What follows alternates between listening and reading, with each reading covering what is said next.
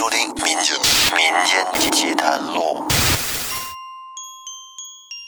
听众朋友，大家好，欢迎收听由喜马拉雅独家播出的《民间奇谈录》，我是老岳。在这一期，我给您讲一个听友投稿的故事。好久没有讲咱们听友的故事了。这一期这个故事呢，作者是个女生。写的是她曾经参加工作的时候，和另外两位女生一起租房子的时候发生的一段经历。刚参加工作那会儿，我和同事合租了一套房子，对方是一对情侣，不过两个人都是女生，那种关系你们懂的。他们住在主卧，我住在次卧，房租他们象征性的多拿一些。平时我们在一起相处的气氛也很和谐，关系都很不错。当时他们俩还养了一条金毛，这只狗的性格温顺老实，就是每天这狗毛和蒲公英一样到处乱飞。说起这只金毛，我呢一直以为它是个哑巴，毕竟一起住了半年，我从来没听它叫过一声，甚至有两次因为它调皮挨了揍。估计是打的有点狠，那金毛的眼睛都湿润了，眼泪都要下来了，但是连声呜咽都没有发出来。不过当时的我并不知道，我后来有幸能听到它的叫声。那两个一起住的妹子呢？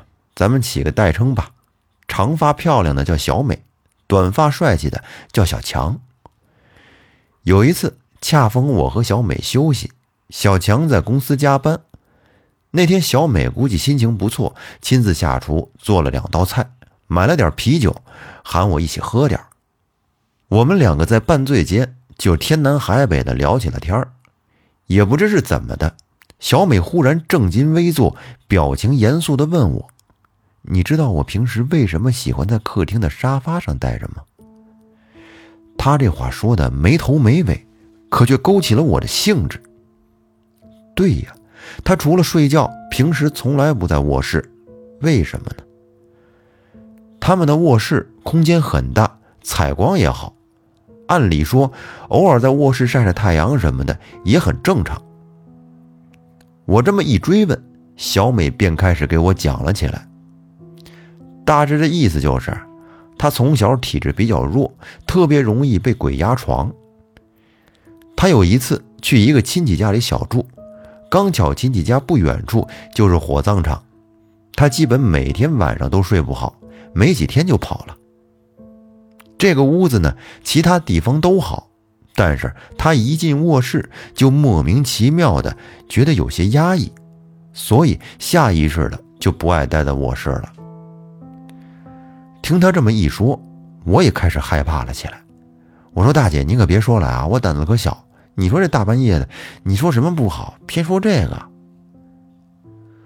从那儿之后，我对他们的卧室便开始敬而远之，因为我们两个卧室是对门，中间夹着一个卫生间，所以每次我从卧室出来，只要他卧室门开着，我就能看得一清二楚。而偏巧他们没有关卧室门的习惯。距离我们那次喝酒大概两个月之后，那是冬天的某一天夜晚，天黑的有点早，大概五点多，他们俩要出门吃饭，问我是否要跟他们一起，我果断拒绝了，嘴上说的是不打扰他们小情侣约会，我可不想当电灯泡，实际上呢，是我想偷偷的在家里玩英雄联盟，顺带减肥，不想吃。时间到了晚上八点多。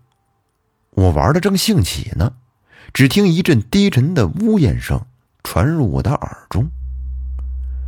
我好奇的站起身一看，只见那只金毛就那么直挺挺的站在他们卧室的门口，尾巴夹得紧紧的，喉咙中不停的发出威胁的低吼。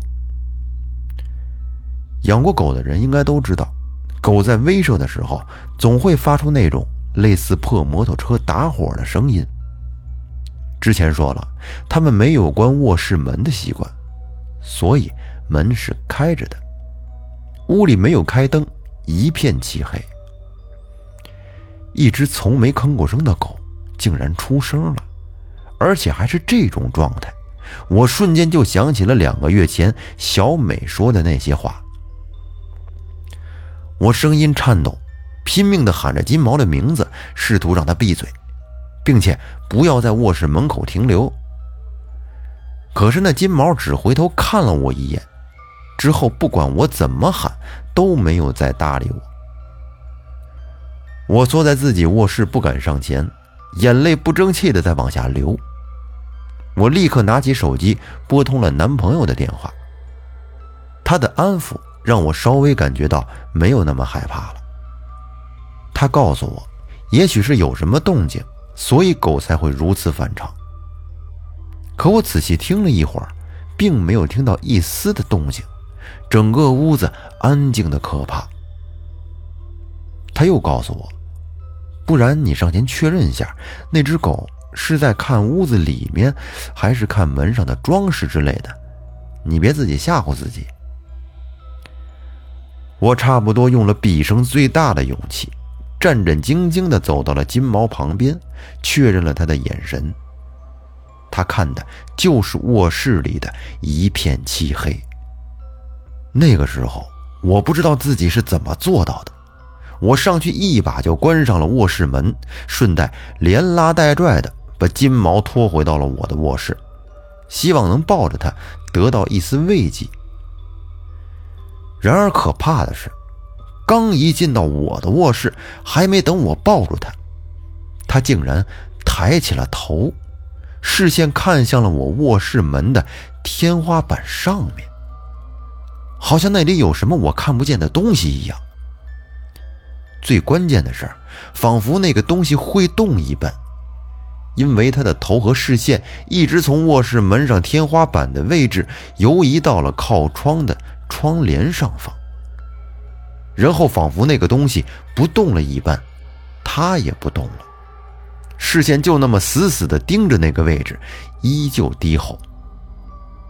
我发誓，那一刻我的心跳都快要炸开了。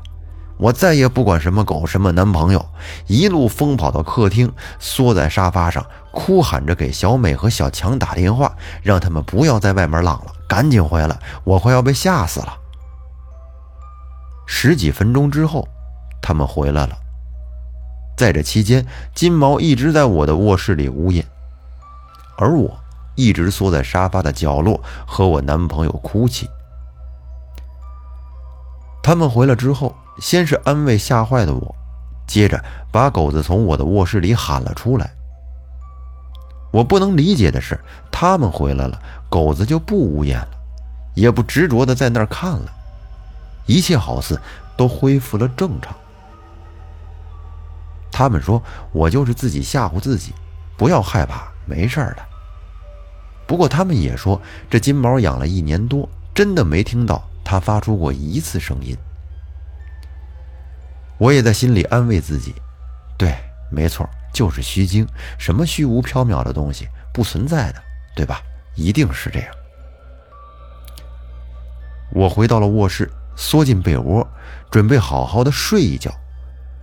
还没等我睡着，小强就走了进来，把他的手机递给我，对我说：“嗯，你看看吧，我也觉得好像确实不太对。”手机里是一段视频，明显是刚录制的。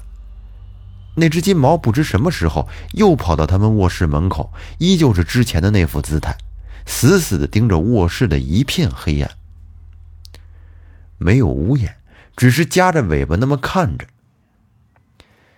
小强录制了两三分钟，期间喊了金毛好几次，那只金毛却一直没回过头。大概一个星期之后。我搬出了那个出租屋，半个月之后，我因为身体原因选择了辞职。至于那天晚上的事情到底是怎么回事我们三个谁都没有再提起过。这就是这位朋友在和他的两位室友一起合租期间发生的惊魂事件，能感受到看不见摸不着的东西真的是挺可怕的啊。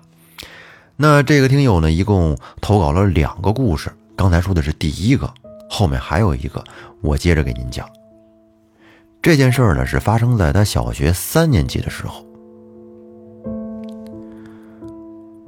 我家隔壁大娘家有三个孩子两男一女大的上初中小的念小学。我大娘那个人吧就是心特别大对待孩子的教育基本就是放养。也不怎么关心，甚至经常连早饭都不给他们做。孩子们自己吃点剩饭就去上学。冬天的时候，村里来了一个走街串巷算命的先生，号称算不准不要钱。好奇之下，倒是不少人凑上去看热闹。我那位大娘也去了。人家算命先生说：“我免费给你算一卦，不收钱，但是算出事情来呢，你找我破解，这个我可得收费了。”既然是免费算卦，我大娘自然同意了。于是算命先生询问了一番之后，就告诉他，说：“你大儿子明年夏季有水灾，恐怕性命不保，但我可以给你破解。不过这个可不是免费的。一般来讲啊，大部分人可能听到这儿，肯定也会怀疑自己遇到了江湖骗子。”我大娘也不例外，她本来心就大，所以压根就没当回事儿，甚至周围围观的人也觉得这个老头就是一个江湖骗子来坑钱的。于是大家把那老头打趣了一番之后，也就散了。老头在这儿一分钱没赚到，只能离开了村子。后来事情发生在半年之后，马上放暑假的那年夏天。我们村子外有一条小河，大概三四米宽，最深的地方都不到一米五。每年春季发水，秋季慢慢干涸。小河附近的农田有一口大井，是那种用来储水灌溉农田用的。井很大，直径差不多有十米宽，有台阶可以下去。夏季水位稍微会深一些。女孩子和岁数小一点的男孩。喜欢在河里戏耍抓鱼，一般上初中的男孩则更喜欢追求刺激，偷偷去大井里游泳。虽然被家长发现，每次都要挨揍，但每次都是乐此不疲。大娘的大儿子，我管他叫大哥，那个时候正上初二，和村里的几个年纪相仿的小伙伴，最喜欢的就是去那大井里游泳。他水性不错。往年也常常偷偷去大井里面游。那天好像是周五，放学比平时都要早。他到家后就喊着好几个小伙伴一起去游泳。那是他今年第一次下水游泳，没想到就出了意外。听当时在场的几个人说，他并不是最先下水的，别人下水都没事可轮到他下水之后。扑腾了两下，就莫名的沉底儿了。几个年岁相仿的孩子都吓坏了，水性也没他那么好，于是赶紧找大人下去营救。等大人过来的时候，已经过了差不多十分钟左右了，人是顺利的捞上来了，但是却已经断气了。既然去世了，那就得办后事啊。那个时候我特别傻。隔壁办白事哭喊震天，我还在家写作业呢。我妈下班回家后问我，说：“你知道隔壁出啥事儿了吧？”我说：“不知道啊，就看见好多人来哭喊。”我妈当时还用看智障的眼神看着我，觉得我就是个大傻子，然后特别同情地告诉我：“你隔壁大哥游泳淹死了。”我当时特别不敢相信。我记得早上我们还一起上学来着，怎么好端端的就死了？于是我还偷偷跑到灵棚附近看了他一眼，确定这事儿是真的，我妈没有骗我。事情到这儿，按理说应该就完事儿了，可不出意外的话，还是出意外了。晚饭之后，天色擦黑，我爸推着车子去给村子最南头的一家送粮食。我当时闹着非要跟着一起去，我爸觉得天色太黑，带我不方便，可是我不听，就得去。没办法，他只能把我一起带上了。去的时候，我记得还好好的，可是后来发生的事情，我就什么都不记得了。第二天早上，我醒了过来，我妈说：“你昨天晚上差点把我吓死，昨天的事儿你还记得吗？”可任凭他怎么给我说，我真的是一点印象都没有。根据我爸妈的描述，我去的时候好好的，往回走的时候人就有点不对了。我爸怎么和我说话，我都不张嘴，而且嘴里还一直发出咳嗽的声音。那种咳嗽不是嗓子不舒服的那种咳嗽，而是一种轻咳，类似于一种习惯吧。就好像有的人喜欢频繁的眨眼一样，而我们村里唯一有这个一分钟能轻咳好几次的习惯的人，就只有我隔壁的大哥了。我爸看我不对，就赶紧往家赶。到了家后，我妈听见我嘴里那熟悉的咳嗽声，真把她吓坏了。这声音太熟悉不过了。他们抱着我跟我说话。可无论怎么说，我就是不应声，而且人还发起了高烧。后来我爸请了村里一个懂看事儿的奶奶过来，帮我是一顿操作，又是立筷子，又是喝烧纸的灰水，最后也不知道是哪个起了作用，反正我最后退烧了，安稳的睡着了。等第二天我再起来，就全好了。那这段经历说到这儿就告一段落。说到他表哥有清咳习惯啊，他也是莫名其妙的清咳起来。这段的时候，我也是忍不住的汗毛直立。那这期节目时间差不多了，咱们就到这儿吧。感谢大家的收听，欢迎您订阅专辑并关注主播，我们下期再见。